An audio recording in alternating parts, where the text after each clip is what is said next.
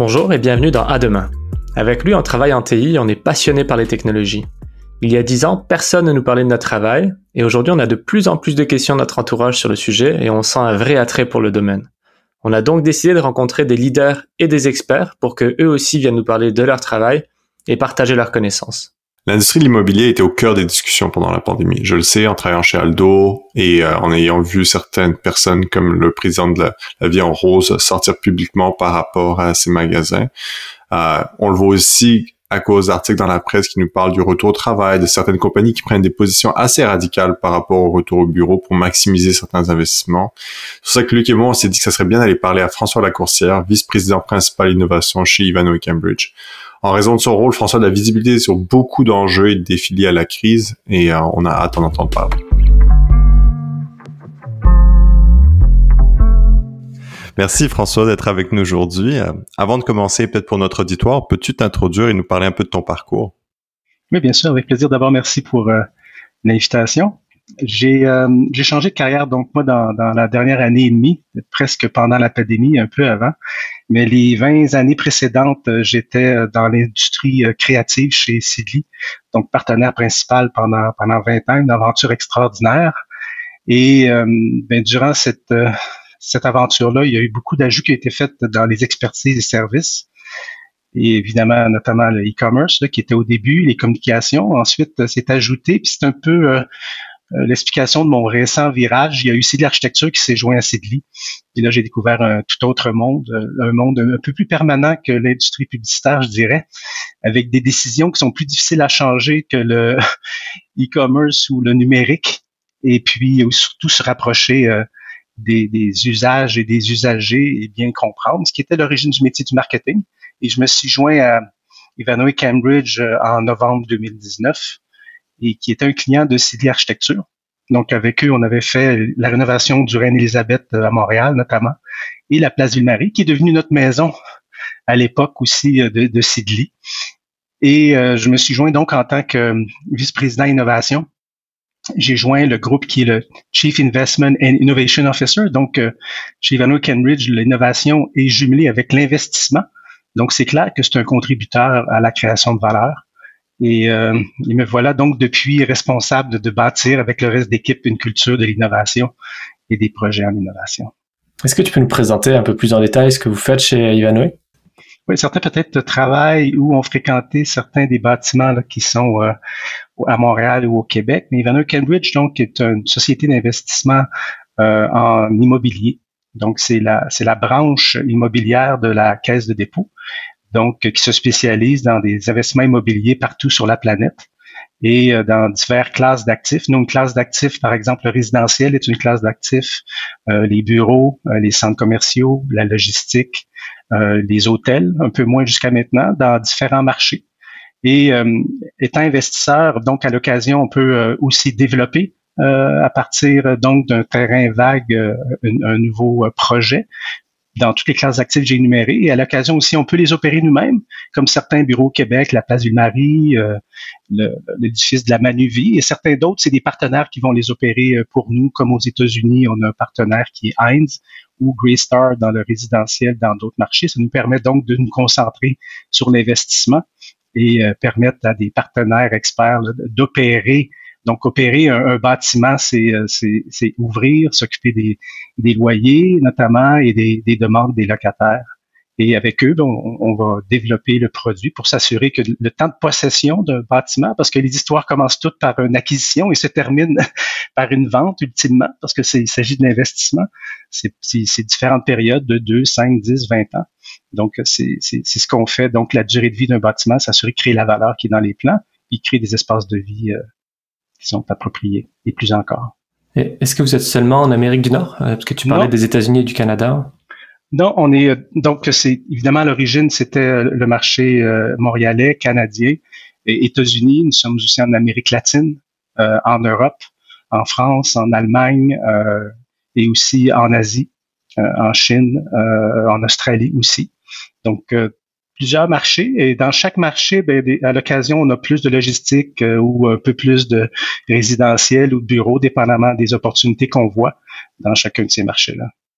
Et, donc, le métier, c'est de bien comprendre euh, Donc, d'un point de vue immobilier, quelles sont les nouvelles classes d'actifs qui émergent, dans lesquelles euh, il y a plus de valeur à créer que, que, d'autres. Euh, mettons, les sciences de la vie, par exemple, est un, est un secteur qui existe depuis longtemps, mais qui est en croissance euh, dans les prochaines années, très certainement à cause de certains pays qui voudraient avoir plus d'autonomie pour euh, les laboratoires de vaccins ou autres. Fait que c'est des choses qu'on surveille. Quel pays, quelle ville, quel quartier, avec quel partenaire.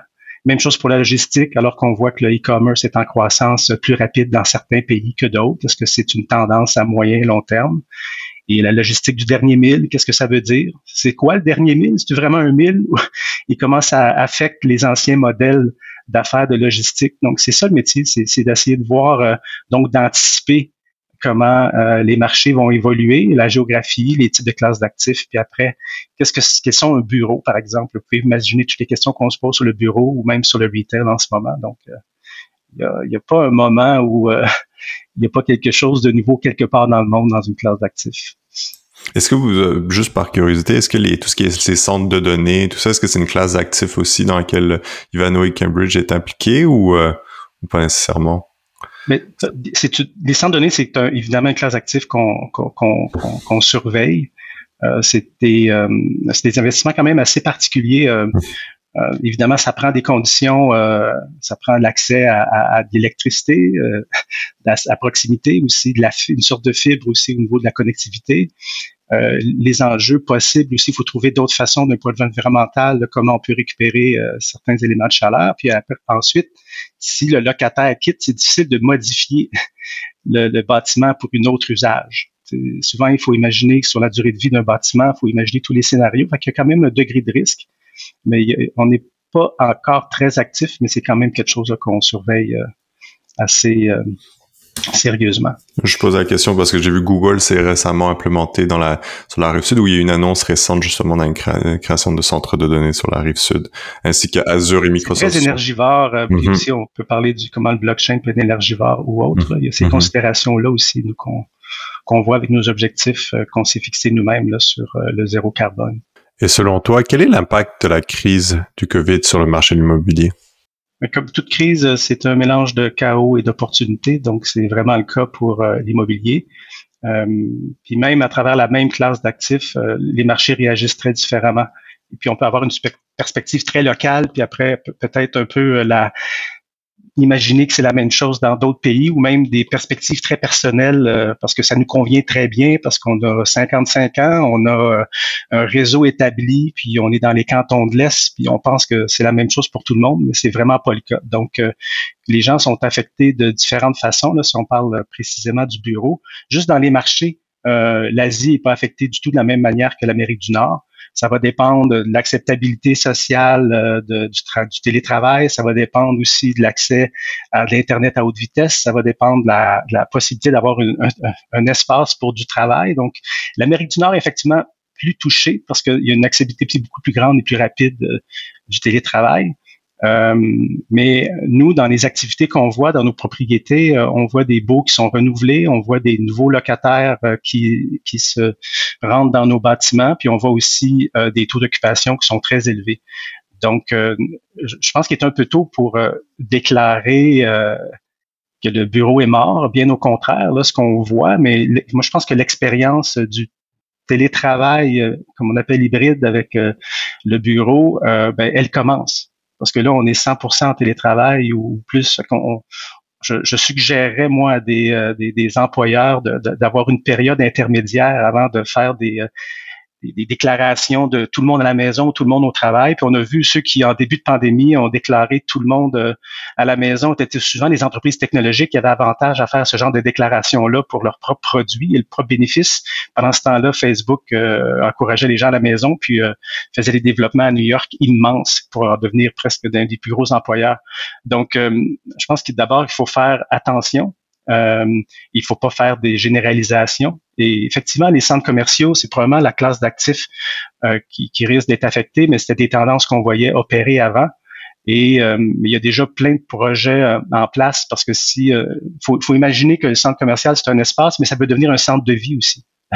Un centre de vie, on va répondre à plus de besoins avec plus de services.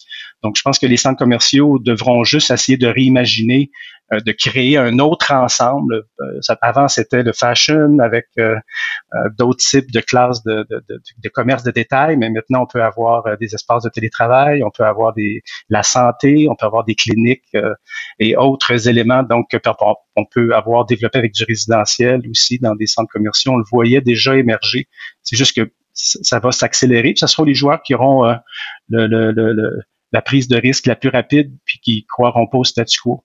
Je pense que le statu quo vraiment est, pas une option. Puis effectivement, discussions avec les locataires, mais là, il faut développer des partenariats et, de voir comment euh, même un centre commercial pourrait répondre à certains services de logistique puis avoir des services qu'on pourrait offrir à nos locataires plutôt que chacun travaille individuellement par lui-même. en ce moment, c'est un peu ça si on voyait le centre commercial comme un collectif plus grand B2B, où il pourrait offrir des services de logistique, on voit déjà le, service euh, à l'auto, pour euh, service de, même des, euh, on peut être capable d'avoir des services comme Amazon qui est installé pour aller, euh, aller pour aller déposer ou aller chercher des colis. Donc, les centres commerciaux peuvent participer à l'écosystème numérique l'écosystème logistique associé à l'écosystème numérique, parce qu'avant la réponse des centres commerciaux ou e-commerce, c'était on va devenir expérientiel. Je pense c'est correct, mais c'est pas suffisant. Euh, faut euh, au-delà du divertissement, il faut ajouter et répondre à d'autres besoins euh, comme la santé, comme le travail, puis aussi comme des besoins de logistique. Mais ensuite, la réglementation municipale, des fois, qui permet pas dans un centre commercial d'avoir des, des fonctions logistiques, mais ça va évoluer dans le temps. Et comment est-ce que euh, Ivanhoe se positionne pour répondre à ces changements-là? Est-ce que ça impacte vos investissements futurs ou est-ce que vous réfléchissez à transformer les, bâtiments ou les investissements que vous avez déjà, déjà faits? Mais c'est sûr que le, le, le, portefeuille et, les classes d'actifs et la pondération dans chacun des classes d'actifs évoluent toujours. Donc, euh, il y a des moments où elle doit ou devrait évoluer plus vite. Est-ce qu'il y a une pondération plus grande en logistique? Est-ce qu'il y a une pondération plus grande en, en, résidentiel, par exemple? Après, il faut surveiller certaines villes. Euh, il y a des, des, villes ou des, des États comme le Texas aux États-Unis, on voit une migration peut-être un peu plus grande vers ces villes-là, donc des villes émergentes. Et après, il y a des villes pour lesquelles il y a, il y a peut-être moins de possibilités dans les prochaines années, que ce soit la Californie, San Francisco, c'est à surveiller, voir si c'est permanent. Donc, le portfolio est toujours en pivot. Et il y a des classes d'actifs qui sont toujours en pivot. Mais les centres commerciaux, par exemple, en Chine, euh, ont une accélération beaucoup plus rapide du changement de mixité des locataires que, que l'Amérique du Nord. Mais en même temps, quand tu as une ville où tu as 24 millions de personnes à proximité, ou 6 euh, millions, euh, c'est sûr que les risques sont moins grands parce que l'offre peut être adéquate avec la demande. Donc, les portefeuilles sont toujours en, en, pivot et effectivement, sur les grandes tendances, il y a peut-être une migration peut-être euh, plus grande vers la logistique, le résidentiel et la santé euh, comme on vous disait tantôt. Est-ce que ça se fait au détriment de certaines catégories? Peut-être les bureaux dans certains marchés, mais on croit que les bureaux, si on a un produit bureau, on est que au croit avec des employeurs qui croient à l'espace bureau, mais c'est souvent du triple A. Donc, ça va être euh, des, bâtiments qui, euh, qui sont LEED, des bâtiments qui sont aussi WELL, qui est une nouvelle certification sur santé bien-être, euh, qui va avoir des services, des espaces de bureau qu'on peut louer de manière temporaire pour des fonctions très précises. Donc, si un employeur va avoir une salle de rencontre, ben, ça va être plus important d'avoir des rencontres, mais qu'il ne l'avait pas dans leur bureau actuel, on pourra l'offrir de manière temporaire dans nos bâtiments. Donc, imaginez un bâtiment où peut-être 80% étaient euh, fixés avec euh, des baux de 20 ans, avec un, nombre de, locataires très fixe. Maintenant, il y aura peut-être un 10% qui pourrait être des espaces de bureaux communs, qui sont pas nécessairement comme des espaces communs comme on voit en ce moment. C'est les entrées, c'est euh, peut-être à, l'occasion du commerce de détail au niveau de la rue, mais il, va y avoir un autre pourcentage qui, va être dédié à des, des bureaux flex qu'on appelle, donc sur demande avec des fonctions très, très précises. Je pense que le travail euh, la pâte est sortie du tube. La discussion, euh, quand j'ai besoin de faire quelque chose, je vais le faire où? À la maison, au bureau, dans quel type d'espace au bureau? Le bureau dédié avec un contrat de travail, puis une table, puis un ordinateur, je pense que c'est terminé.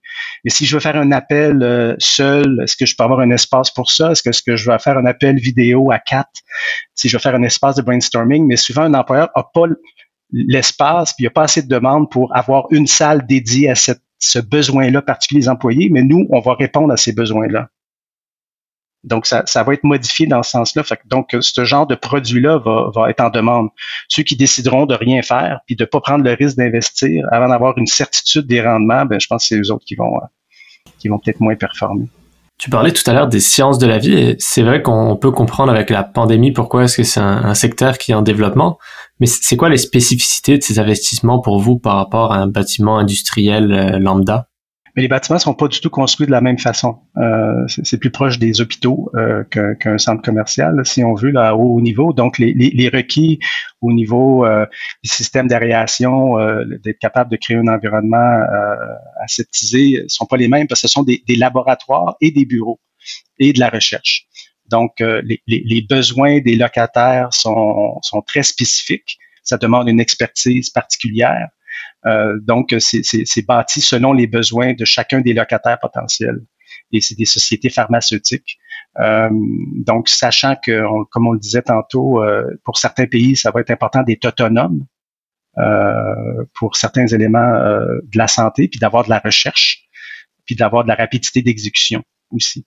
Donc, il y a certaines grandes villes comme Boston, qui est une qui est une grande ville où on voit beaucoup de pharmaceutiques. Puis souvent, ces villes-là, ben, comme comme on le voit en technologie, euh, mais il y a des concentrations d'entreprises parce que c'est là que va se retrouver le talent. Donc, près des universités, euh, près des transports collectifs, euh, près des villes, euh, et avec des villes avec une vie culturelle et sociale aussi, qu'on voit la même chose associée à des, à des rassemblements de technologie.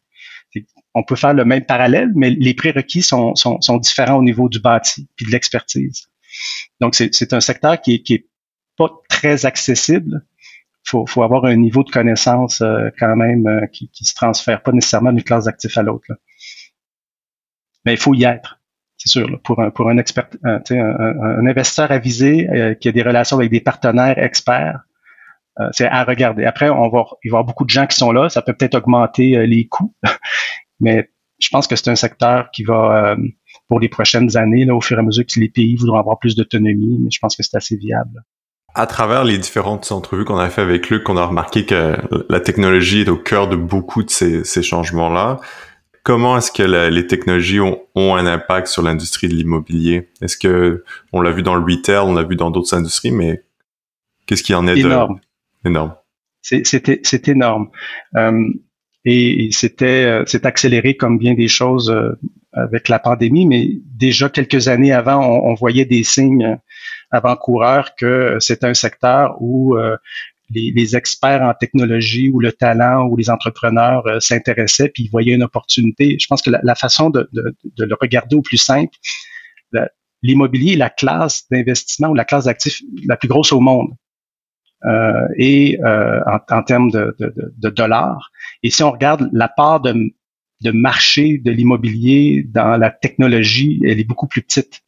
Euh, c'est sûr que c'est pas parce qu'il n'y a pas de besoin, c'est sûr que c'est une industrie qui ne va pas à la même vitesse que d'autres. Imaginez des bâtiments, c'est des bâtiments qui peuvent durer 100 ans, puis il y a, y a beaucoup d'héritage dans chacun des bâtiments, mais il, y, a, y a eu un réveil là, dans, dans les dernières années et donc euh, il y a beaucoup de technologies qui sont nées euh, et dédiées à ce qu'on appelle nous au, prop tech, au real estate tech, euh, puis c'est l'équivalent euh, du, fintech en finance qui a, qui a vraiment transformé euh, les finances. Moi, quand je me suis joint à immobilier, mon hypothèse à l'époque, puis j'avais pas besoin d'être super intelligent pour arriver à cette conclusion-là, mais je me disais, il y a eu une vague où l'industrie de la culture, de la musique et du contenu a été totalement transformée, qu'on a vu Apple avec iTunes, puis même iTunes s'est fait transformer par Spotify. Euh, puis on voit comment la technologie, dans le fond, c'est assez simple. On met ensemble du produit, puis on, on donne une manière de l'accéder ou on le défait. que iTunes, euh, on a défait euh, le, le, CD pour me permettre d'acheter facilement une seule chanson à 99 sous. Puis après, Spotify a fait l'inverse. Ils ont tout remis ensemble, mais là, à 9,99 par mois, tu peux avoir ce que tu veux. puis je vais te permettre de le faire avec un UX extraordinaire de manière très simple, c'est ça. Donc, l'immobilier est affecté aussi de cette manière-là, euh, euh, avec d'abord beaucoup d'investissements dans les prop tech. c'est des centaines et des centaines de, de, millions de dollars et même des milliards qui sont. Puis il y a, déjà des unicorns qui existent dans cette industrie-là. WeWork en était un parce que c'est du prop tech, mais sans, sans, sans l'actif eux-mêmes, bien qu'ils sont devenus propriétaires de, de bâtiments immobiliers. Euh, VTS, qui est un service, une façon de d'aller de, de, pour la gestion des, euh, des, des baux et euh, tout le, marketing des baux euh, et puis le renouvellement des baux. Donc, c'est des entreprises milliardaires. Euh, aussi. Il y en a beaucoup dans le résidentiel unifamilial, comme on voit aussi aux États-Unis.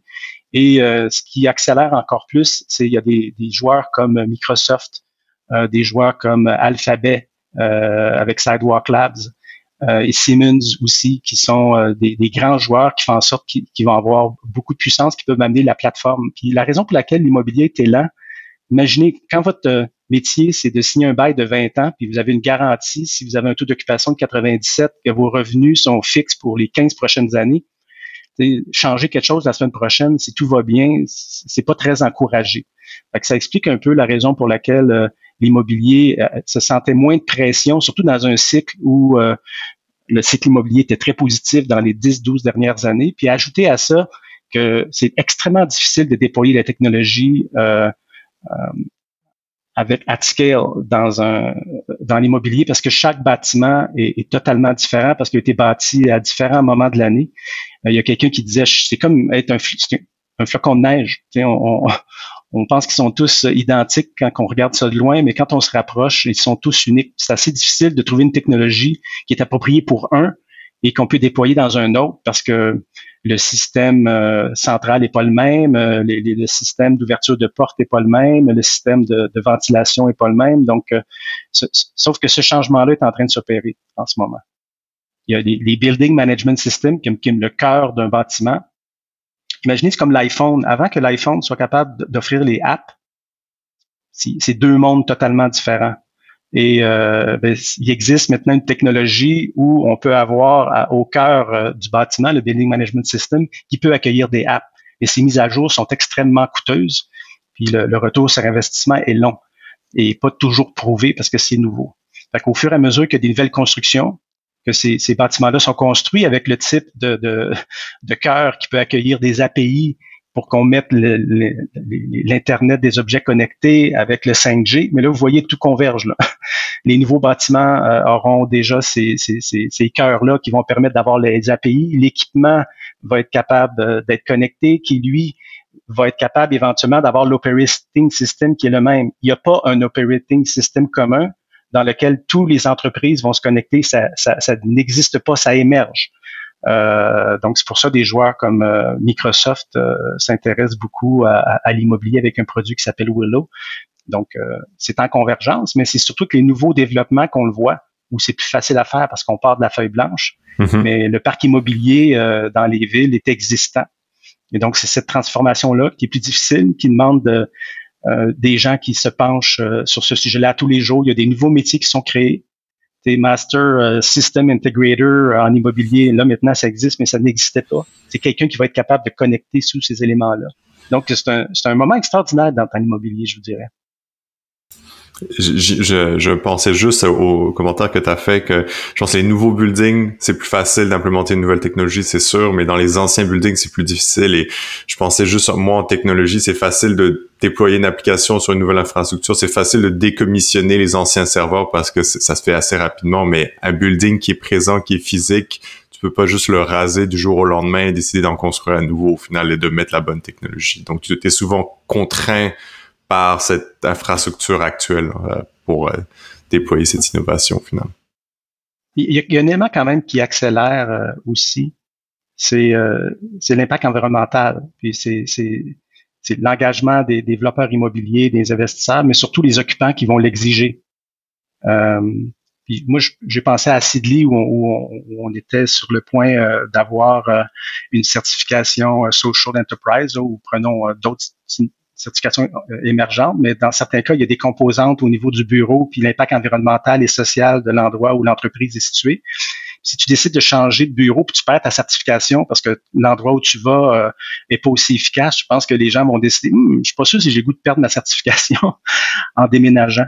Euh, c'est sûr que c'est un, petit exemple euh, unique, mais j'ai l'impression que ce genre de, de choses-là va, va, va, va, exister. Donc, les, locataires vont regarder beaucoup plus sérieusement aux espaces, la qualité des espaces d'un point de vue environnemental, la performance, et aussi les villes, évidemment, qui vont peut-être mettre des pénalités, euh, puis on le voit dans des grandes villes américaines ou européennes déjà.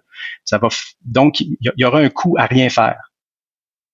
Puis pendant que le modèle d'affaires sur le rendement sur est-ce que ça fonctionne quand je fais? Ça, reste à voir, mais il y a une certitude, si je fais rien, je le sais que je vais être pénalisé. Ça aussi, ça accélère. L'introduction de la technologie. Puis ça, on, le surveille à tous les jours. les nouveaux équipements euh, qui sortent. Puis évidemment, notre rôle à nous, c'est d'avoir en tout temps le pouls sur, les nouvelles technologies.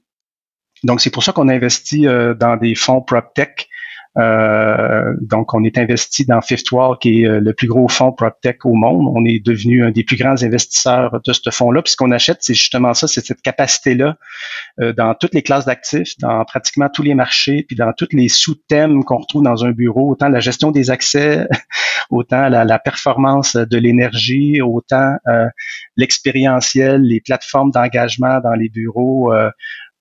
les plateformes transactionnelles, c'est difficile pour nous d'avoir tous les talents pour analyser toutes ces technologies-là dans tous les marchés. Donc, c'est ça qu'on achète, c'est cette capacité-là d'avoir le pouls là-dessus.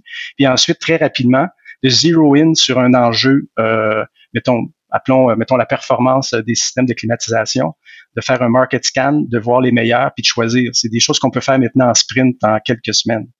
Euh, peu importe la classe d'actifs, peu importe la technologie c'est cette agilité-là qu'il faut mettre en place. Et ensuite, on fait un test, on fait un pilote dans trois bâtiments. On regarde si la théorie sur la performance papier est vraiment euh, mesurée sur le terrain. Et ensuite, on déploie. Donc, mon, mon rôle, puis collectivement, c'est rendre ça systématique dans l'organisation en mettant les bons écosystèmes de partenaires, les bons processus pour, pour travailler en mode euh, MVP, euh, en mode agile, et euh, imaginez commencer comme transformation dans une l'industrie comme le real estate. Mais euh, Cambridge a une soif et un support euh, du leadership. C'est pas euh, si, c'est juste euh, how fast. Justement, tu nous disais au début donc de l'entrevue que tu étais à la tête de l'équipe d'innovation, donc qui est probablement lead dans cette transformation. Par quoi est-ce que ça passe? Comment est-ce que vous contribuez à transformer Ivanoé C'est quoi vos, vos stratégies? C'est vrai que l'expertise ou le temps que j'ai passé chez Sidley, où on a passé quand même beaucoup de temps à bâtir une culture d'entreprise extrêmement forte. Puis euh, j'ai toujours dit que c'est la chose la plus euh, difficile à répliquer. On, on, peut regarder un modèle d'affaires de l'extérieur. Ah, mais ils ont assemblé ce genre d'experts-là, euh, de travailler de certaines manières pour créer un produit X, mais d'être capable de travailler ensemble, d'être capable de, de, de, mettre des nouveaux métiers entre eux, puis qu'ils trouvent un moyen de collaborer, puis d'avoir un but commun, de sentir qu'on peut, qu'on a le contrôle sur l'organisation. Mais donc, euh, je dirais que la première chose, le plus gros défi, c'est la culture. Donc, c'est de la transformation organisationnelle avant tout. C'est pas intégrer de la technologie. c'est d'autres façons de travailler. Euh, donc, le, premier, c'est juste des, éléments de langage, c'est d'introduire euh, la notion de gestion de projet, la gestion en mode agile, qu'est-ce que c'est un MVP, c'est juste la culture qu'on est capable d'apprendre en, en, faisant, pas en essayant d'imaginer tout avant de commencer sur un PowerPoint, puis en disant, OK, on a, on a pensé tout, on exécute, puis on change rien. Donc, c'est une transformation organisationnelle sur des sur des d'autres façons de travailler, parce que quand on essaie de faire l'innovation avec les méthodes et les outils des, des, des affaires courantes, on n'y arrive pas. cette idée-là de dire, OK, on doit être une entreprise innovante, apprenante, il y a trois modes de fonctionnement. Il y a les affaires courantes, il y a l'amélioration continue et l'innovation. Ah, chacun a leurs propres outils, processus et postures mentales. Puis si on passe 100% à faire ce qu'on a fait hier, ben on, ne se transformera pas. Il faut introduire dans notre quotidien, pas quelque chose qu'on fait le soir quand on a fini de faire ce qu'on faisait le jour. C'est cette transformation-là de comprendre que ça fait partie de notre travail. C'est pas quelque chose qu'on fait quand on a fait le reste. Puis en général, le reste, c'est ce qu'on faisait hier puis qu'est-ce qu'on fait toujours. Donc, c'est cette transformation organisationnelle, mais il faut pas juste le dire, il faut donner des outils, il faut, faut, mettre un écosystème de partenaires et d'experts. Et puis, on devient souvent des gens qui donnent le rythme. Euh, une fois qu'on a tout dit ça, il faut garder le rythme parce qu'il y a toujours une question de momentum. Puis je dis souvent, faut goûter au Kool-Aid. Fait qu'il faut passer à travers le cycle que je vous disais tantôt. Ah, on va parler d'une opportunité, on va trouver, on va la spécifier, on va regarder des solutions qui existent dans le marché, on va rencontrer les gens, on va choisir, on va faire un pilote, mais il faut goûter à ce à ce rythme-là. Puis même si on finit par faire un pilote puis pas déployer, on a appris beaucoup à chaque fois. C'est pas un échec. Je pense dans ce sens-là, la peur de l'échec, c'est la peur de ne pas avoir réalisé quelque chose d'hyper tangible euh, à, la fin du processus, mais il y a un intangible qui a, qui a un impact sur la façon dont on va approcher le prochain projet, puis on part pas de la même place. On part de plus loin. Qu'est-ce qu'une journée typique alors chez François? Donc, Puis vous en doutez, euh, c'est beaucoup de choses à apprendre en, pas beaucoup de temps en pandémie. que c'est sûr que, que l'immobilier en soi, euh, moi j'avais la, perception plus de l'usager. Hein puis surtout avec euh, les travaux qu'on a faits avec c'est l'architecture, c'était sur le construit. Euh, mais c'est la vie d'un bâtiment. Donc, il faut comprendre euh, comment tu stabilises un, bâtiment en assurant d'avoir des, locataires heureux qui renouvellent à des prix de marché et même plus.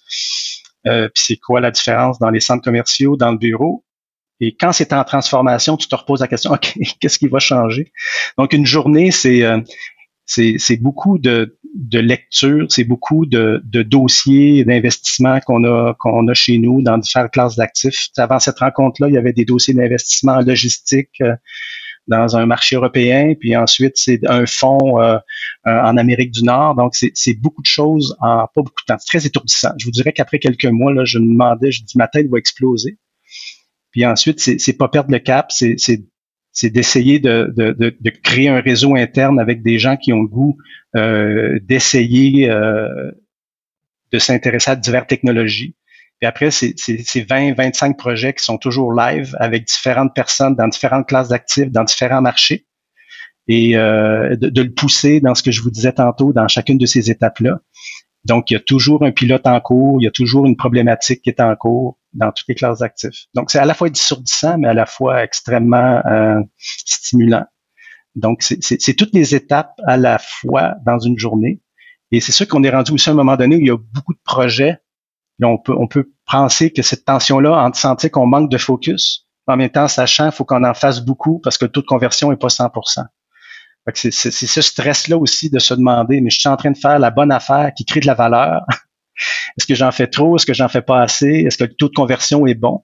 Euh, donc, peut-être d'autres vont se reconnaître dans cet état d'esprit-là, mais c'est de, de, prendre comme étant le normal. En dehors des efforts de transformation interne dont tu nous as parlé, est-ce que ton équipe est également impliquée dans des projets à l'externe? Oui, bien sûr.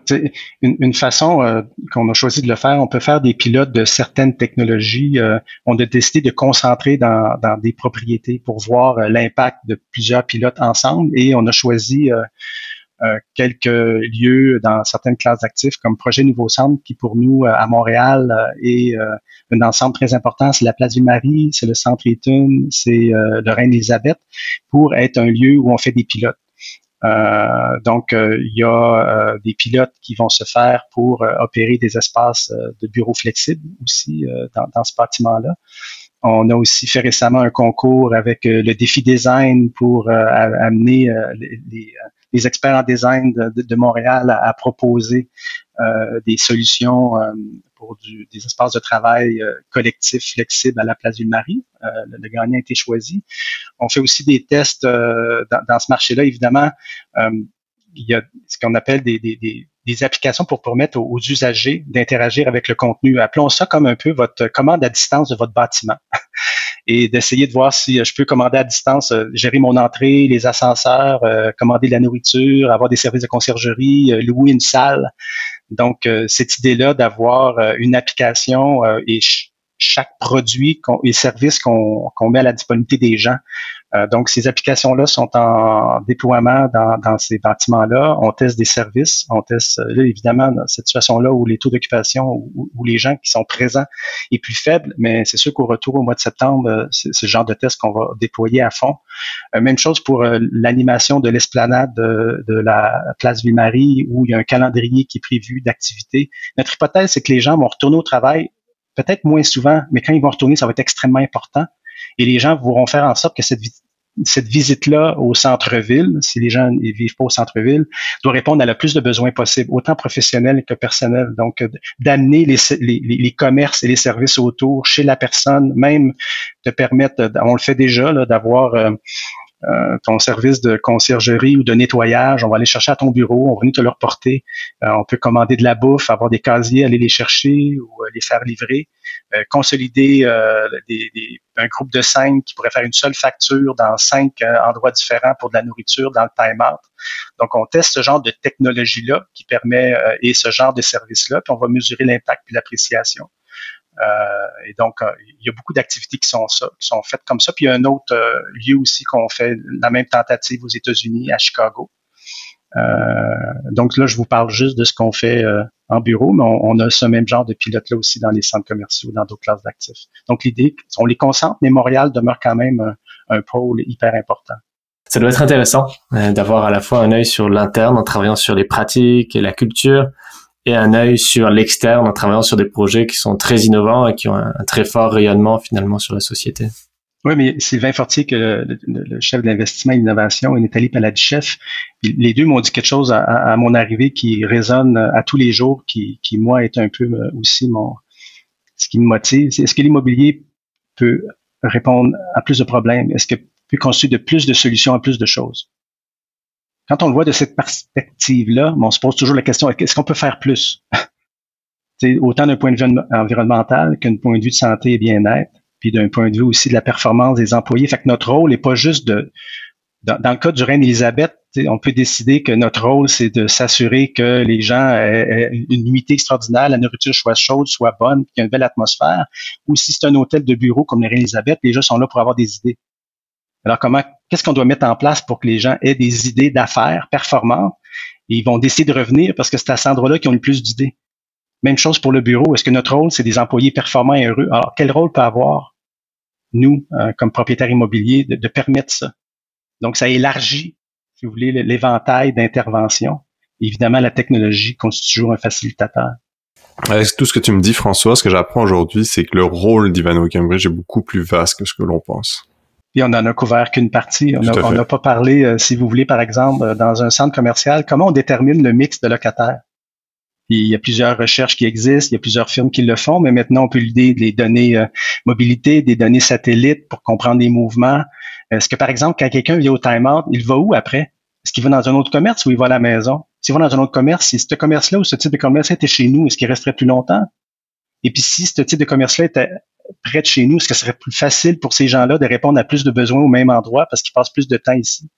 Donc là, on fait des tests aussi avec euh, des, entreprises euh, aussi comme EQWorks qui nous permet d'avoir euh, des sets de data pour la mobilité. Évidemment, c'est de la donnée non personnalisée, mais c'est un autre moyen de répondre à la même question fondamentale qui est toujours qu'est-ce que les gens ont besoin, à quelle quantité? Je pense qu'on est dû pour t'inviter pour un second podcast, euh, François, pour continuer nos discussions. J'en aurais, il y en a encore à découvrir. Merci François d'être venu euh, nous parler aujourd'hui. C'était vraiment intéressant sur ton rôle chez Ivano Cambridge. Et pour nos auditeurs, merci et à la prochaine dans un prochain épisode de À demain.